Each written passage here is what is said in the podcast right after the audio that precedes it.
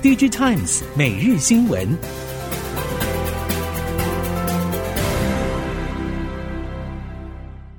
听众朋友好，欢迎您再度收听 DG Times 每日新闻，我是谢美芳，带您关注今天的科技产业重点新闻。首先要关心的是记忆体消息面，记忆体模组业者观察，受风控措施迟迟未能松绑所影响，大型电商促销力道较保守，而且大环境前景并不佳，也抑制了经济活动和消费的需求。因此，双十一整体销售表现比去年同期显得差，衰退幅度约在一成之内，市场热度明显降温。而少数强调效能提高的产品，则仍然以高单价取得捷报。此外，在黑色星期五当天，美国电商销售金额则是创下同期的新高，年增长百分之二点三，达九十一点二亿美元。而根据过去的经验，美国十一二月年底旺季大约占全年零售总额两成左右。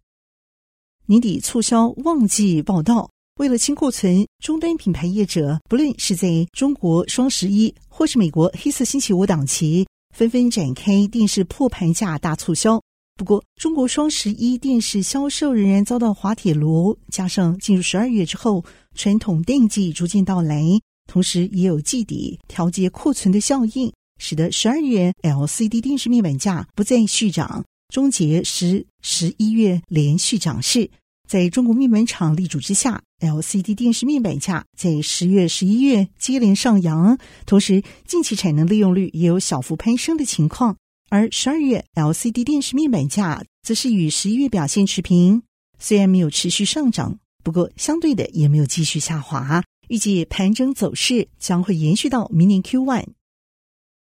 供应链业者表示，评论主流和造车新势力在汽车软体谁胜谁败，目前还过早。主因在于五 G 环境仍然没有架构，车联网节点相当有限。在车内创造各类新颖商业模式，多数是在概念阶段，包括高阶自驾车，像是 L3 到 L5，也仅仅是在示范区域进行试验。目前看来，最终的选择权仍然是在各车厂手上。安全性问题对于新创车厂、新兴软体业者来说，似乎有压力扩大的现象，包括因为安全疑虑频频召回的特斯拉，而中系车厂采用中国车规，国际消费者。得有一段认知和适应期。欧系车虽然面对转型，不过是否会被中国车厂整碗捧去，仍然有一段的观察期。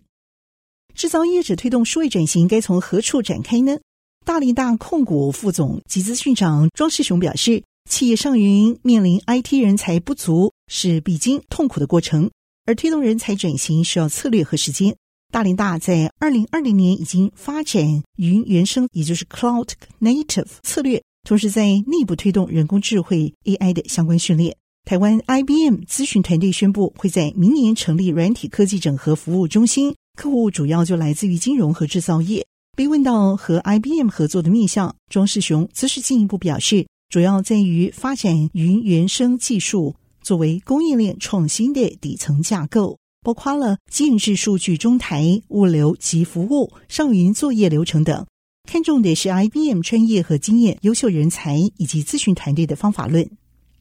消费心理衰退在南韩造就了高价位电视租赁的商机，家电业者已经殷切期盼需求复苏，电视租赁业者也希望尽快增加产品种类，双方利害关系不谋而合，也加快了电视租赁事业的发展。韩国媒体 ET News 报道，乐金、Hello Vision 和 SK Magic 最近分别启动和加强电视租赁事业发展。为了因应大型运动赛事带动的电视需求，业者也已经研拟相关的行销活动。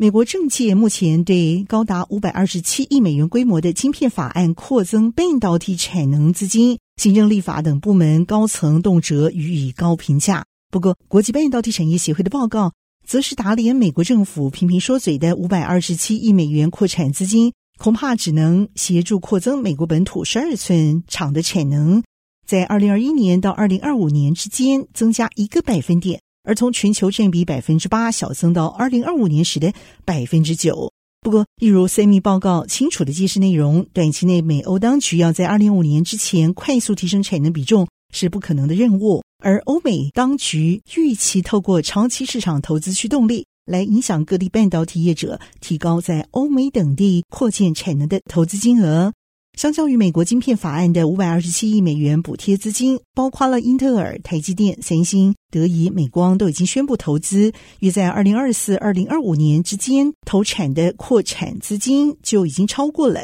九百亿美元规模。这也成为欧美当局当初提出晶片法案补贴的盘算。透过各种措施激励业者提高在欧美本土的扩产投资金额。印度希望发展电动车产业来站稳未来车的供应链，不过印度面临的挑战却在于如何由中国主导的供应链当中来实现在地制造化。有一份最新的数据资料显示，包括了二轮、三轮、四轮在内，印度电动车挂牌数量在今年之前十个月已经达到了八十万辆。今年可望总体达到一百万辆。不过，尽管印度已经是全球第四大动力交通工具的生产国，在电动车供应链地位却是无足轻重的。Business Standard 也进一步报道，印度电动车业者正面临艰难选项：究竟是要自主开发零组件，和跨国供应商成立合资公司，亦或是干脆进口零组件？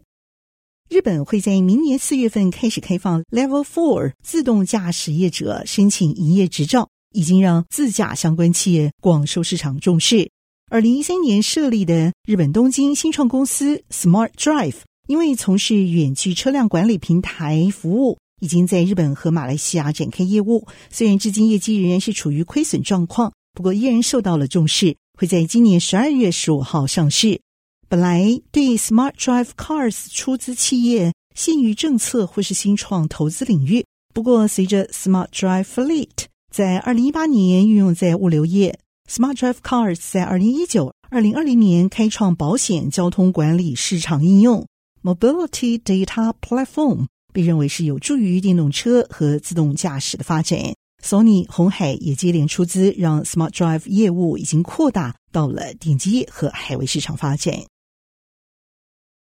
亚马逊在短短一个月之内已经宣布关闭印度三个服务计划。这也显示，受全球景气逆风所冲击，即使印度是全球规模最大而且成长快速的网络市场之一，也无法在亚马逊成本削减当中置身事外。TechCrunch 则是进一步报道，亚马逊将关闭在印度的送货服务 Amazon Distribution，重心会放在核心业务上。这也将成为继美食外送和线上学习平台 Amazon Academy 之后。亚马逊最近在印度关闭的第三项业务范围。全球电池联盟正推动一种名为“电池护照”的新解决方案，这是要协助追踪电池的原材料。外界对此分析，电池护照对于协助电动车电池供应链制造具有永续性相当重要，而且对于美国新电动车倡议至关重要。特斯拉、乐金能源解决方案、电池原材料开采商等超过一百家电动车电池供应链相关业者都是相关成员，目标是要在二零三零年协助建立永续的电池价值链。